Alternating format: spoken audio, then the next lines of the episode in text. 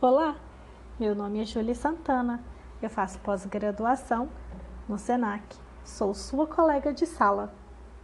Resolvi gravar as leituras do texto porque o meu processo de aprendizagem é facilitado com a leitura em voz alta e pode ser que você tenha um processo de aprendizado diferente do meu com a audição.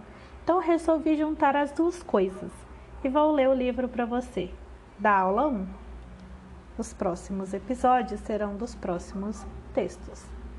Espero que você aproveite bastante. Vamos lá. Aula 1: Construção da política social, Estado democrático e sociedade civil. Esse é um texto escrito pela professora Bruna Bruno. Introdução Vivemos em um mundo em constante transformação. Isso é percebido desde as relações interpessoais em nossas vidas até as relações entre diferentes países no sistema internacional e, ao pensarmos nisso, um elemento chave que pode resumir nele mesmo uma série de aspectos relacionados a essas transformações nos vem à mente: a globalização. O processo de globalização deve ser compreendido dentro de um amplo e variado espectro, como um fenômeno que, mesmo tendo como elemento central a matriz econômica, possui múltiplas facetas. Por essa razão, seu alcance e seus efeitos podem ser diversos, exaltando elementos positivos ou elementos negativos das políticas dos, domésticas dos países. Porém, há que se compreender que, sendo a globalização um processo multifacetado, que opera fortemente orientado por forças complexas externas e exógenas, fugindo muitas vezes do controle local como uma onda arrebatadora, muitas particularidades e peculiaridades de diferentes sociedades e países passam a ser desconsideradas. Nesse cenário, até que ponto uma nação consegue de forma autônoma estabelecer políticas nacionais independentes? Ou ainda, em um mundo no qual grandes corporações hegemônicas conseguem fazer valer suas vontades em detrimento dos reais interesses das sociedades, como esta consegue articular-se em torno de projetos de transformação social? Você já se perguntou sobre essas questões? É fato que muitos países não conseguem manter uma política de Estado nacional forte frente a todas as pressões globalizantes do mundo de hoje, e o resultado disso não poderia ser diferente. A desregulamentação das estruturas e instituições nacionais, o fato mais agravante é que esse destino é tão mais real quanto o menor poder de reação do país. Assim, Países que ocupam uma posição menos hegemônica no sistema internacional são os que mais sofrem com os efeitos nocivos da globalização. Apesar disso, e potencializado pelas inúmeras crises da década de 90 do século 20, há um processo em curso de resgate da responsabilidade estatal no campo da política social e na construção de um sistema de proteção social mais organizado, que envolva governos e sociedade civil, por meio do empoderamento dos cidadãos para uma participação mais ativa. Para compreender esse processo, é necessário, primeiramente, contextualizar o campo das políticas públicas e dos projetos sociais dentro desse cenário de globalização acirrada. Bons estudos! Primeiro capítulo: O mundo globalizado.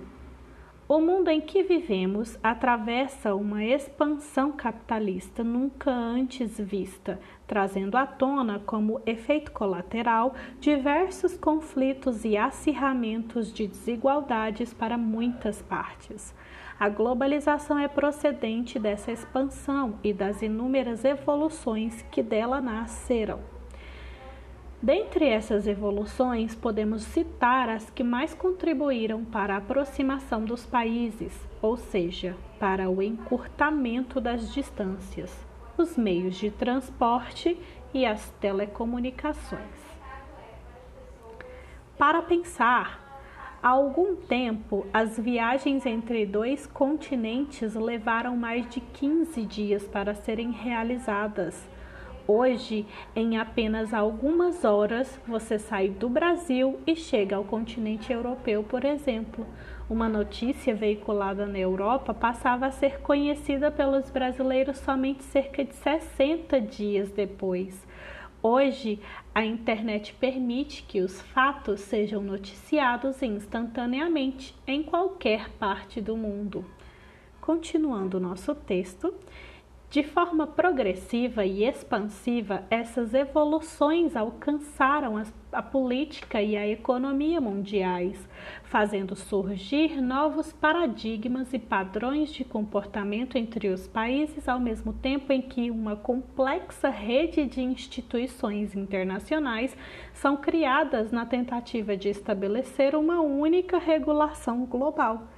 A consequência disso é uma natural homogeneização do mundo, em que padrões mundiais são instituídos em substituição às desigualdades locais e nacionais de cada país. E é nesse mundo globalizado que os países tentam estabelecer suas políticas públicas, construir projetos de desenvolvimento social nacional instituir legislações próprias, ou seja, criar as suas próprias regras do jogo. Da mesma forma, é nesse mesmo mundo que a sociedade civil tenta organizar-se, trabalhando de forma colaborativa com os diferentes setores da sociedade. Os países democráticos possuem um sistema social dividido e estruturado em três setores distintos, em que interagem entre si ao mesmo tempo em que se fiscalizam. Conheça esses diferentes setores na figura a seguir. Figura 1. Os diferentes setores da sociedade. Primeiro setor é o setor público representado pelas prefeituras, governos dos estados e presidência da República, recursos públicos para fins públicos segundo setor. É o mercado constituído pelas empresas privadas, recursos privados para fins privados. Terceiro setor é constituído pela sociedade civil organizada, que formam organizações sem fins lucrativos e ajudam a dar voz às demandas sociais, atuando muitas vezes em espaços negligenciados pelos setores públicos e privados, buscando o bem-estar social da população. São as ONGs, fundações, instituições, grupos, coletivos e movimentos. Capítulo 4 Pensando políticas públicas no mundo global. Independentemente do que ocorre na prática, o Estado ainda tem como função básica a promoção do bem-estar da sua população, e isso é alcançado por meio de ações e medidas que assegurem saúde, educação, moradia e prestação de preservação do meio ambiente. De acordo com o Manual de Políticas Públicas do SEBRAE de Minas Gerais, podemos definir políticas públicas da seguinte forma: abre aspas. São um conjunto de ações e decisões do governo voltadas para a solução ou não de problemas da sociedade. Fecha aspas. Importante, assim chamamos de políticas públicas, o conjunto das políticas formuladas pelos governos com base no previsto constitucionalmente nas demandas dos cidadãos e da sociedade civil. Continuando nosso texto, dentro do amplo espectro de políticas públicas, tem-se as políticas sociais, que visam proporcionar a garantia de direitos e condições dignas de vida ao cidadão. Entendendo essa concepção em maiores detalhes, a definição trazida por Serrano diz que, abre aspas, la política social consiste en el conjunto más o menos coherente de principios y acciones gestionadas por el Estado, que determinan la distribución y el control social del bienestar de su população por via política. Fecha aspas. Figura 2. Representante de políticas públicas. Uma vez que a sociedade em geral, formada por grupos, sindicatos, associações de moradores, entidades de representação comercial, ONGs e demais expõem suas demandas, fica delegado ao formulador de políticas públicas selecionar as prioridades para cada setor.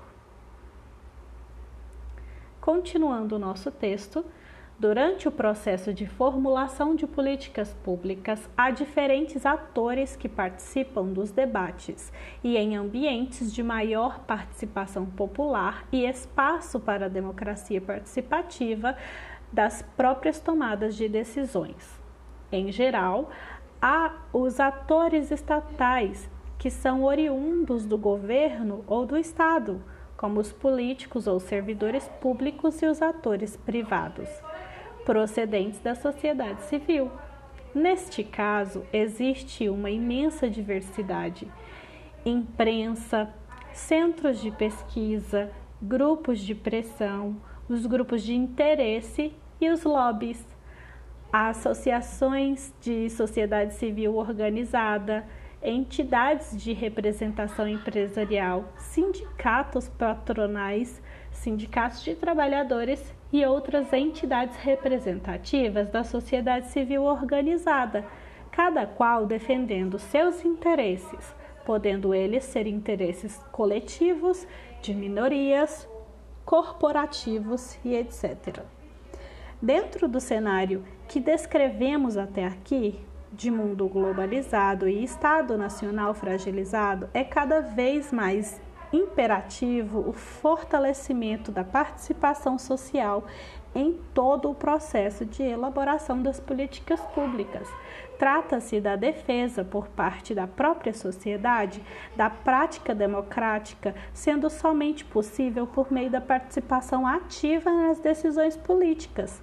Além disso, a sociedade civil vai além em se tratando novamente de um Estado enxuto que deveria lacunas, que deixa lacunas e espaços desatendidos em diversos campos sociais, a participação cidadã adquire um novo formato, mais organizado e mais atuante. São organizações não governamentais que implementam projetos sociais e trabalham diretamente em comunidades desassistidas, a fim de desenvolver localmente o bem-estar da população.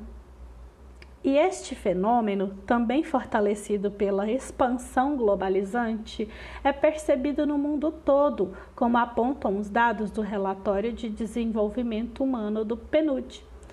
Segundo este documento, a globalização levou muitas questões internas dos países para a arena internacional, ampliando o debate e obrigando as sociedades a se organizarem. De fato, hoje os protestos possuem, em geral, uma dimensão internacional. Você provavelmente se manifestou ou se solidarizou de alguma forma com protestos e movimentos de outros países nos últimos anos. O Relatório do Desenvolvimento Humano, o RDH, é uma publicação anual realizada pelo PNUD e reconhecida pela ONU como um exercício intelectual independente e uma importante ferramenta para aumentar a conscientização sobre o desenvolvimento humano em todo o mundo. Os RDHs incluem o Índice de Desenvolvimento Humano, o IDH, e apresentam dados e análises relevantes à agência global e abordam questões e políticas públicas que colocam as pessoas no centro das estratégias de enfrentamento aos desafios do desenvolvimento. Para saber mais, o IDH, por sua vez, é uma medida que leva em conta três dimensões básicas do desenvolvimento humano: renda, educação e saúde criado por Mahbub al-Haq, com a colaboração do economista indiano Amartya Sen, Prêmio Nobel de Economia de 1998. Objetiva oferecer um contraponto a outro indicador muito utilizado, o Produto Interno Bruto, PIB, per capita, que considera apenas a dimensão econômica do desenvolvimento Quer saber mais sobre isso e avaliar a posição do Brasil nos relatórios? Acesse o link disponível na Mediateca. Continuando o nosso texto, uma expressão dessa tendência, ainda de acordo com o relatório, pode ser vista com o aumento da representação da sociedade civil global e transnacional. Calcula-se que o número de organizações internacional internacionais cresceu mais de cinco vezes entre 1970 e 2010, levando o número total de 25 mil. Relatório do PNUD, página 71. Esse diagnóstico está diretamente relacionado ao novo papel do Estado-nação nos dias de hoje. A descentralização e a flexibilização dos governos têm como consequência o fortalecimento da sociedade civil. Disso surge um novo pacto social, uma interdependência tal que permite e dê condições de governabilidade, como afirma Carvalho. E é o terceiro setor, com suas organizações sem fins lucrativos, que impulsiona e intermedia essa dinâmica. Essa rede mundializada e heterogênica, que expressa características multifacetadas e particularistas próprias da sociedade contemporânea.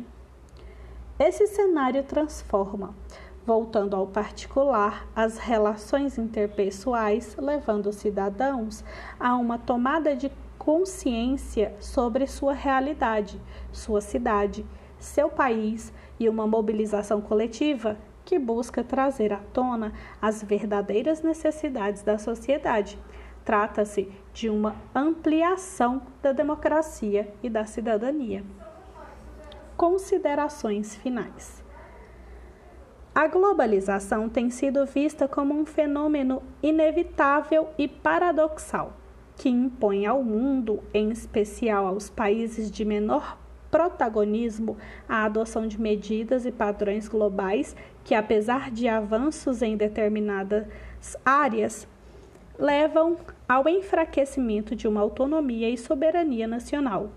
E aí, surge a pergunta: o que fazer? Talvez não seja possível ou não faça sentido ser contra a globalização. Podemos ver países como China e Índia prosperando em ritmo acelerado, apesar das desigualdades que ainda imperam em suas sociedades. Contudo, Igualmente, não seria prudente adotar um posicionamento cegamente favorável a tudo que seja globalizante, como se tudo o que dele, desse processo, fosse oriundo, estivesse inquestionavelmente bom, positivo ou inevitável. O que se percebe é que as sociedades estão procurando agir de forma estratégica por meio de uma participação mais ativa, buscando oportunidades que possibilitem a prevalência do interesse nacional e da redução das desigualdades. Esse foi o primeiro texto da pós-graduação do SENAC. A aula 1. Te vejo na aula 2. Até lá! Olá, meu nome é Júlia Santana. Eu faço pós-graduação no SENAC. Sou sua colega de sala. Resolvi gravar as leituras do texto porque o meu processo de aprendizagem é facilitado com a leitura em voz alta. E pode ser que você tenha um processo de aprendizado diferente do meu com a audição. Então resolvi juntar as duas coisas e vou ler o livro para você, da aula 1. Os próximos episódios serão dos próximos textos. Espero que você aproveite bastante. Vamos lá. Aula 1: Construção da política social, Estado democrático e sociedade civil. Esse é um texto escrito pela professora Bruna Bruno. Introdução: Vivemos em um mundo em constante transformação.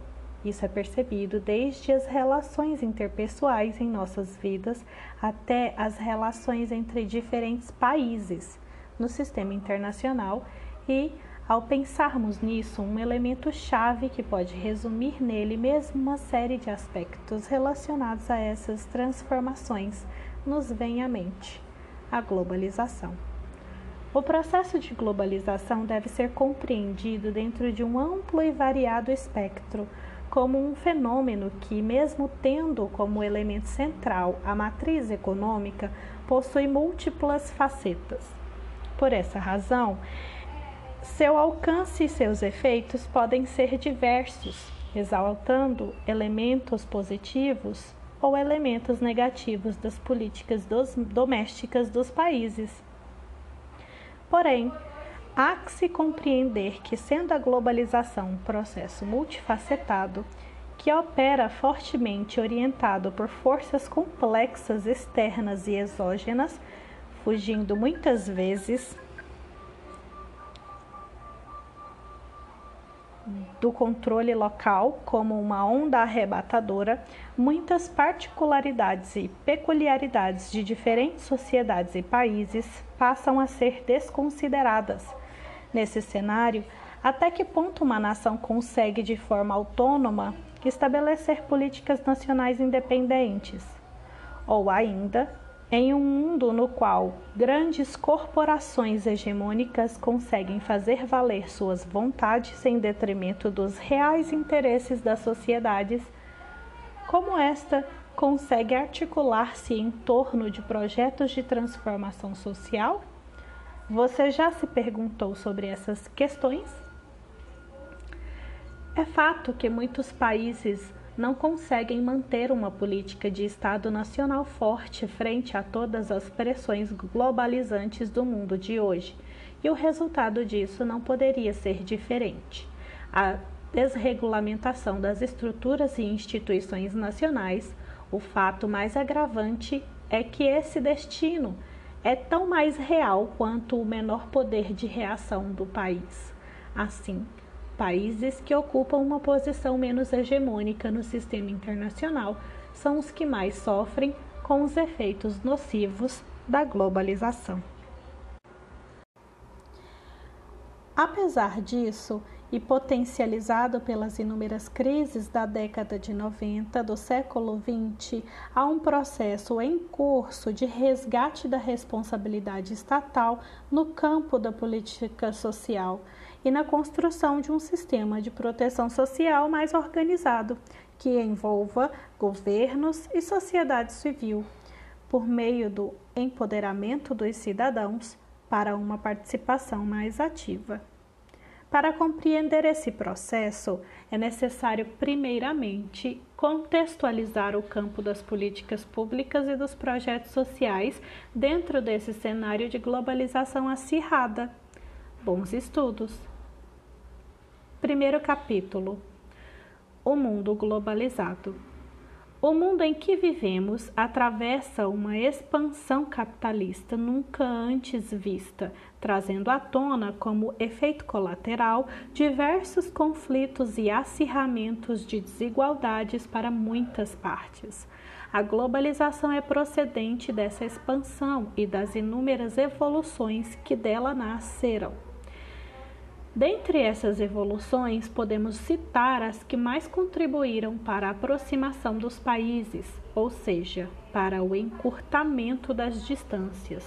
os meios de transporte e as telecomunicações. Para pensar, há algum tempo as viagens entre dois continentes levaram mais de 15 dias para serem realizadas. Hoje, em apenas algumas horas, você sai do Brasil e chega ao continente europeu, por exemplo. Uma notícia veiculada na Europa passava a ser conhecida pelos brasileiros somente cerca de 60 dias depois. Hoje, a internet permite que os fatos sejam noticiados instantaneamente em qualquer parte do mundo. Continuando nosso texto, de forma progressiva e expansiva, essas evoluções alcançaram a, a, política e a economia mundiais, fazendo surgir novos paradigmas e padrões de comportamento entre os países, ao mesmo tempo em que uma complexa rede de instituições internacionais são criadas na tentativa de estabelecer uma única regulação global. A consequência disso é uma natural homogeneização do mundo, em que padrões mundiais são instituídos em substituição às desigualdades locais e nacionais de cada país.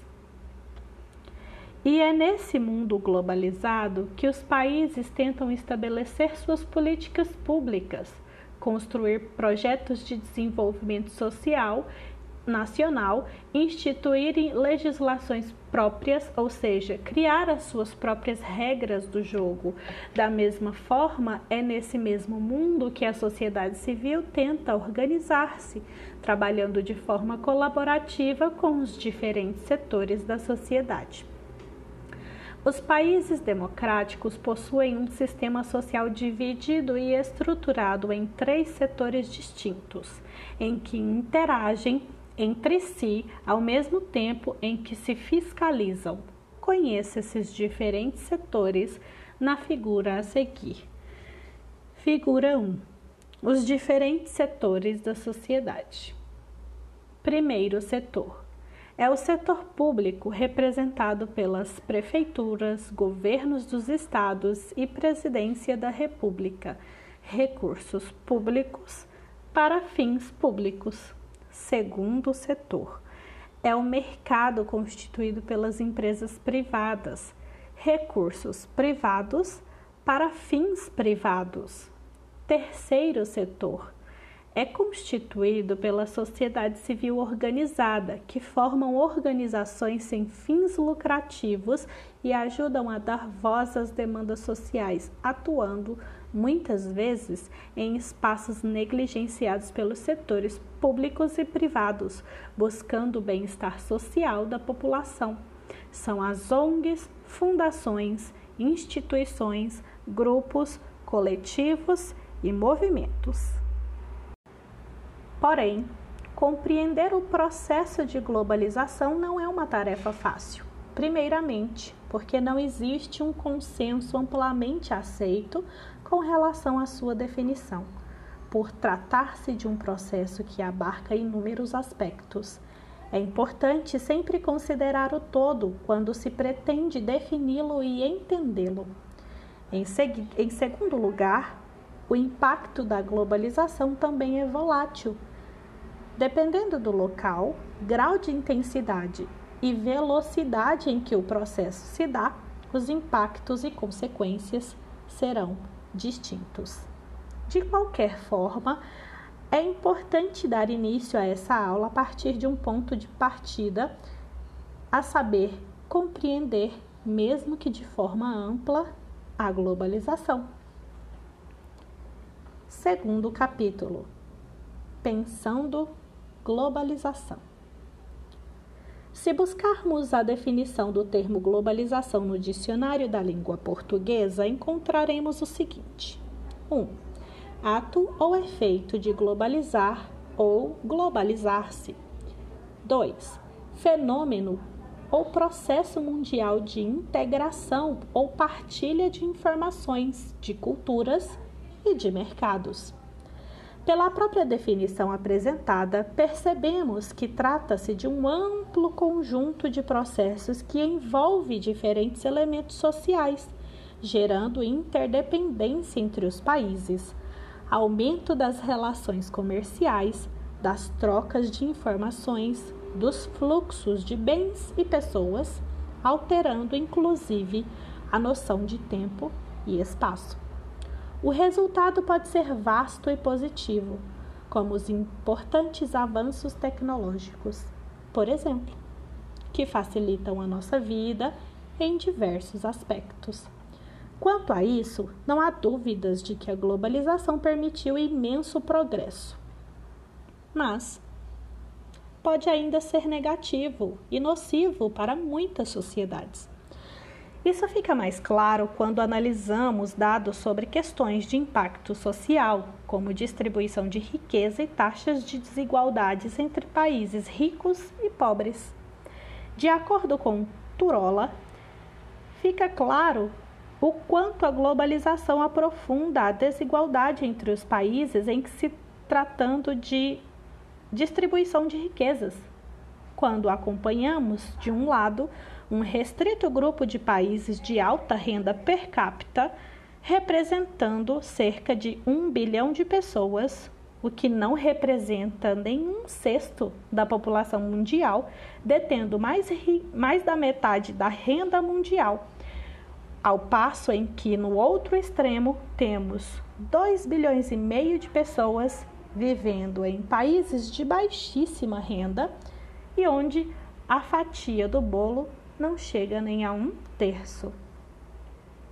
Uma corrente de pensadores, tendo Milton Santos como um dos grandes expoentes brasileiros, apresenta uma importante e diferenciada visão do processo de globalização, sendo relatada como, como perversidade a partir de um abandono social em nome de um projeto de reprodução do capital que defende interesses globais, financeiros e hegemônicos. Para o autor, a globalização estaria inserida no ápice do processo de internacionalização do mundo capitalista, em que o mercado global se utiliza de um sistema de técnicas avançadas para fazer-se valer, inclusive por meio do uso político de um discurso que impõe um sistema totalitário e que exclui grande parte da humanidade.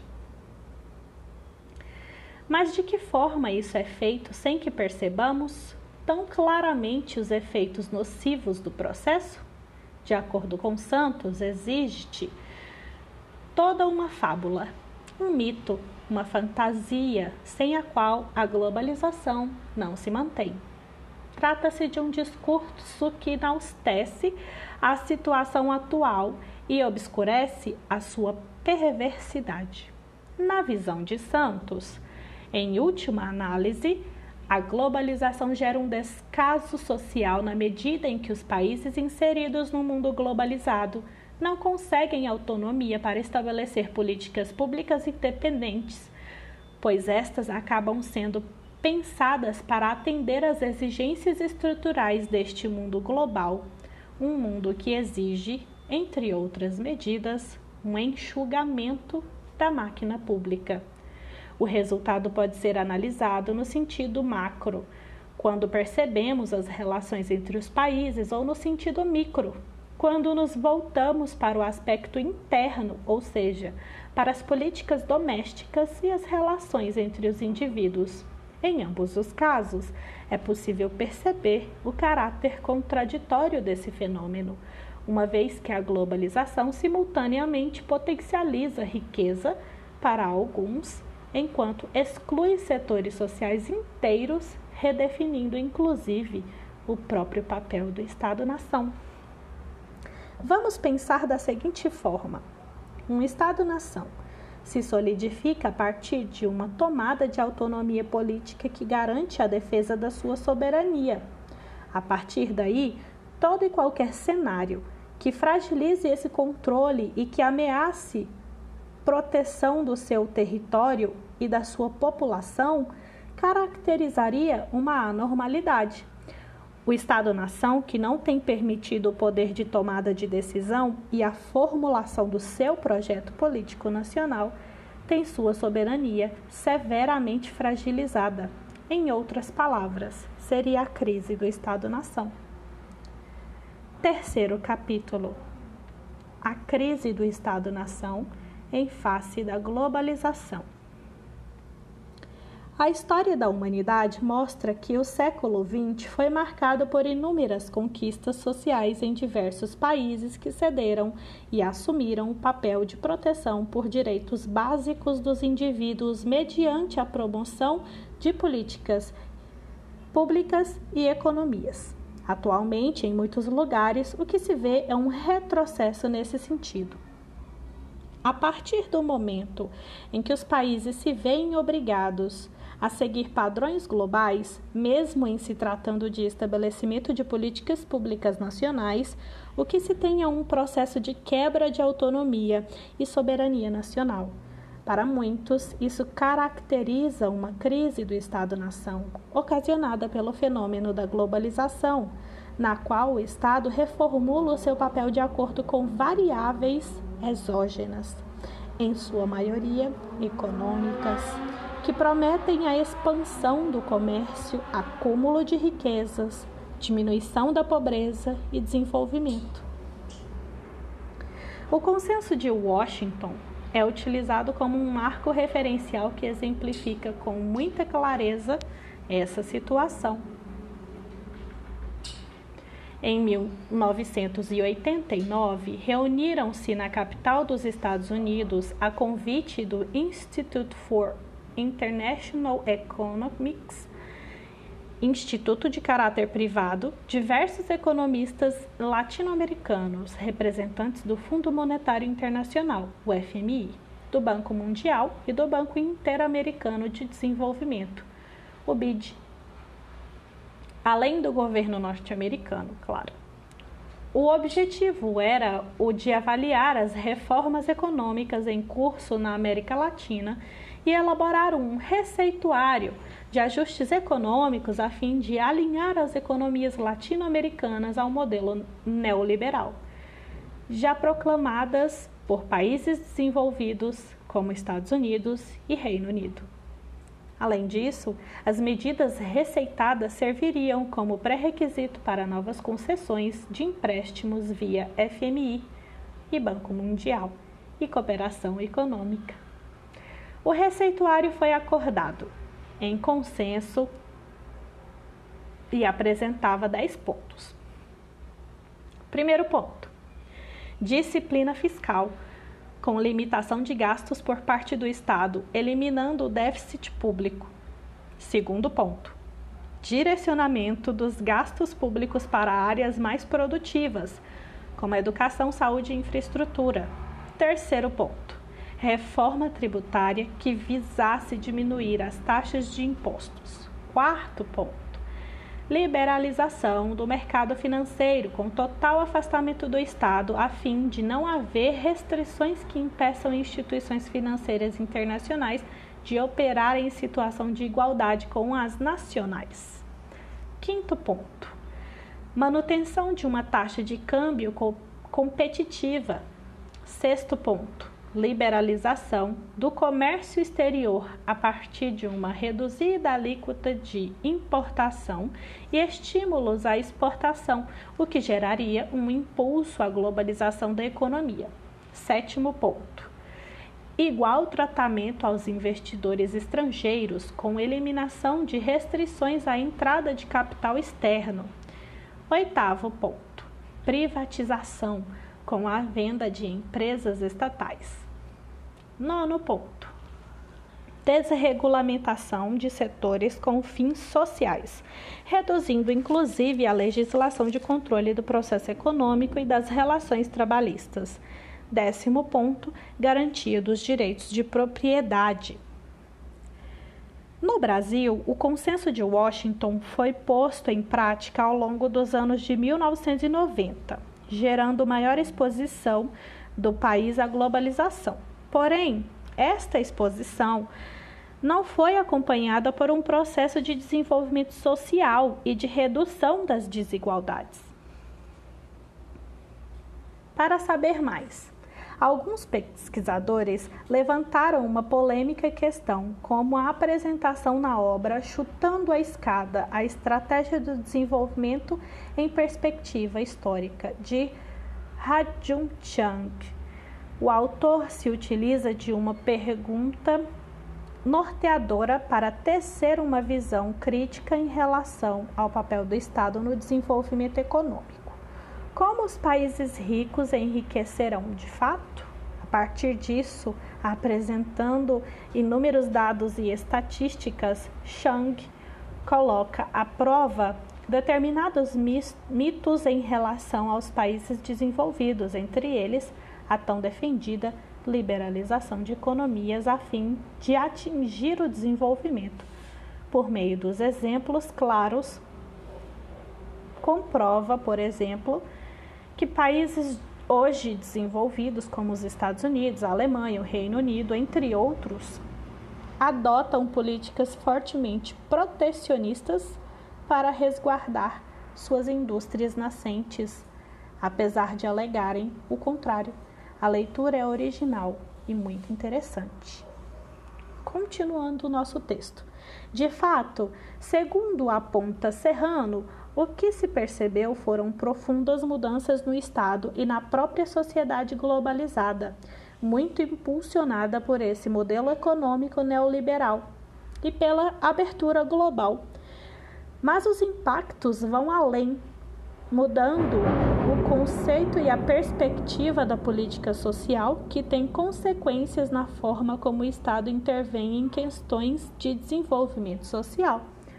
A autora ainda afirma que, do ponto de vista social, percebe-se que o pacto neoliberal, focado na descentralização do governo, na privatização de empresas e serviços públicos e no aumento da participação privada na questão e prestação de serviços, as políticas públicas de bem-estar social foram negligenciadas. Porém, as regras para fazer parte do mundo globalizado são claras. Somente é admissível a transnacionalização econômica uma vez que o mercado possa agir por ele mesmo sem que o Estado interfira. Isso significa a abstenção do Estado, gerando medidas de desregulamentação, de liberalização e de privatização. Daí dá-se início uma bola de neve, um círculo vicioso de impotência política, com novas subordinações às normas globais que podem levar ao desmoronamento de instituições e desgaste de credibilidade diante da sociedade em geral.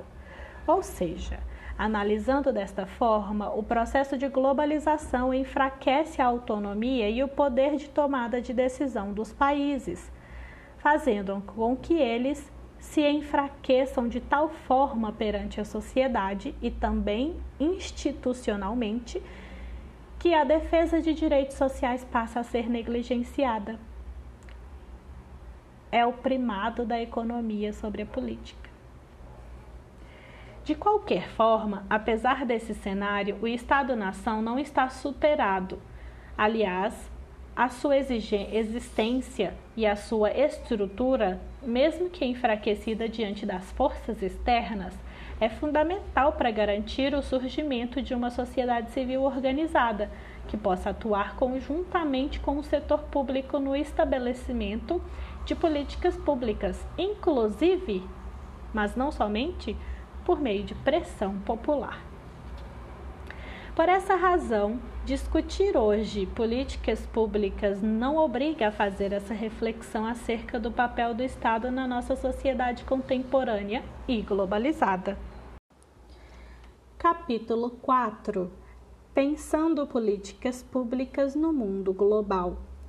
Independentemente do que ocorre na prática, o Estado ainda tem como função básica a promoção do bem-estar da sua população, e isso é alcançado por meio de ações e medidas que assegurem saúde, educação, moradia e prestação de preservação do meio ambiente De acordo com o Manual de Políticas Públicas do SEBRAE de Minas Gerais, podemos definir políticas públicas da seguinte forma: abre aspas.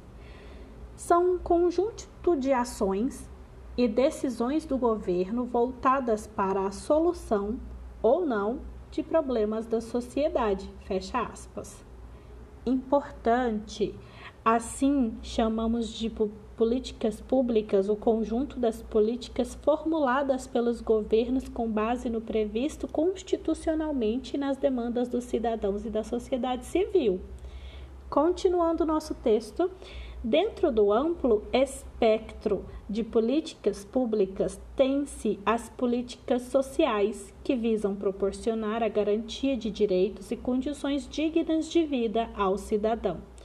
Entendendo essa concepção em maiores detalhes, a definição trazida por Serrano diz que, abre aspas, la política social consiste en el conjunto más o menos coherente de principios y acciones gestionadas por el Estado, que determinan la distribución y el control social del bienestar de sua população por via política.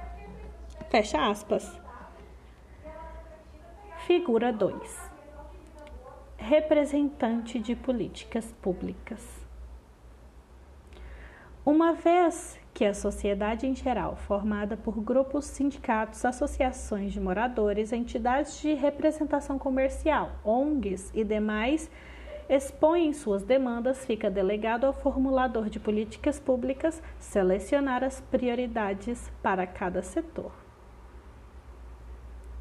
Continuando o nosso texto, Durante o processo de formulação de políticas públicas, há diferentes atores que participam dos debates e em ambientes de maior participação popular e espaço para a democracia participativa, das próprias tomadas de decisões. Em geral, há os atores estatais, que são oriundos do governo ou do Estado, como os políticos ou servidores públicos e os atores privados, procedentes da sociedade civil. Neste caso, existe uma imensa diversidade: imprensa, centros de pesquisa, grupos de pressão, os grupos de interesse e os lobbies, associações de sociedade civil organizada, entidades de representação empresarial, sindicatos patronais, sindicatos de trabalhadores e outras entidades representativas da sociedade civil organizada, cada qual defendendo seus interesses, podendo eles ser interesses coletivos, de minorias, corporativos e etc. Dentro do cenário que descrevemos até aqui, de mundo globalizado e Estado nacional fragilizado, é cada vez mais imperativo o fortalecimento da participação social em todo o processo de elaboração das políticas públicas. Trata-se da defesa por parte da própria sociedade da prática democrática, sendo somente possível por meio da participação ativa nas decisões políticas. Além disso, a sociedade civil vai além, em se tratando novamente de um Estado enxuto que deveria lacunas, que deixa lacunas e espaços desatendidos em diversos campos sociais, a participação cidadã adquire um novo formato, mais organizado e mais atuante. São organizações não governamentais que implementam projetos sociais e trabalham diretamente em comunidades desassistidas, a fim de desenvolver localmente o bem-estar da população. E este fenômeno, também fortalecido pela expansão globalizante, é percebido no mundo todo, como apontam os dados do Relatório de Desenvolvimento Humano do PNUD. Segundo este documento, a globalização levou muitas questões internas dos países para a arena internacional, ampliando o debate e obrigando as sociedades a se organizar. De fato, Hoje, os protestos possuem, em geral, uma dimensão internacional. Você provavelmente se manifestou ou se solidarizou de alguma forma com protestos e movimentos de outros países nos últimos anos. O Relatório do Desenvolvimento Humano, o RDH, é uma publicação anual realizada pelo PNUD e reconhecida pela ONU como um exercício intelectual independente e uma importante ferramenta para aumentar a conscientização sobre o desenvolvimento humano em todo o mundo. Os RDHs incluem o Índice de Desenvolvimento Humano, o IDH, e apresentam dados e análises relevantes à agência global e abordam questões e políticas públicas que colocam as pessoas no centro das estratégias de enfrentamento aos desafios do desenvolvimento. Para saber mais, o IDH, por sua vez, é uma medida que leva em conta três dimensões básicas do desenvolvimento humano: renda, educação e saúde criado por Mahbub al-Haq, com a colaboração do economista indiano Amartya Sen, Prêmio Nobel de Economia de 1998. Objetiva oferecer um contraponto a outro indicador muito utilizado, o Produto Interno Bruto, PIB, per capita, que considera apenas a dimensão econômica do desenvolvimento Quer saber mais sobre isso e avaliar a posição do Brasil nos relatórios? Acesse o link disponível na Mediateca. Continuando o nosso texto, uma expressão dessa tendência, ainda de acordo com o relatório, pode ser vista com o aumento da representação da sociedade civil global e transnacional. Calcula-se que o número de organizações internacional internacionais cresceu mais de cinco vezes entre 1970 e 2010, levando o número total de 25 mil. Relatório do PNUD, página 71.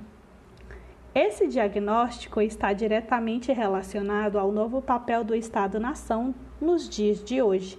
A descentralização e a flexibilização dos governos têm como consequência o fortalecimento da sociedade civil.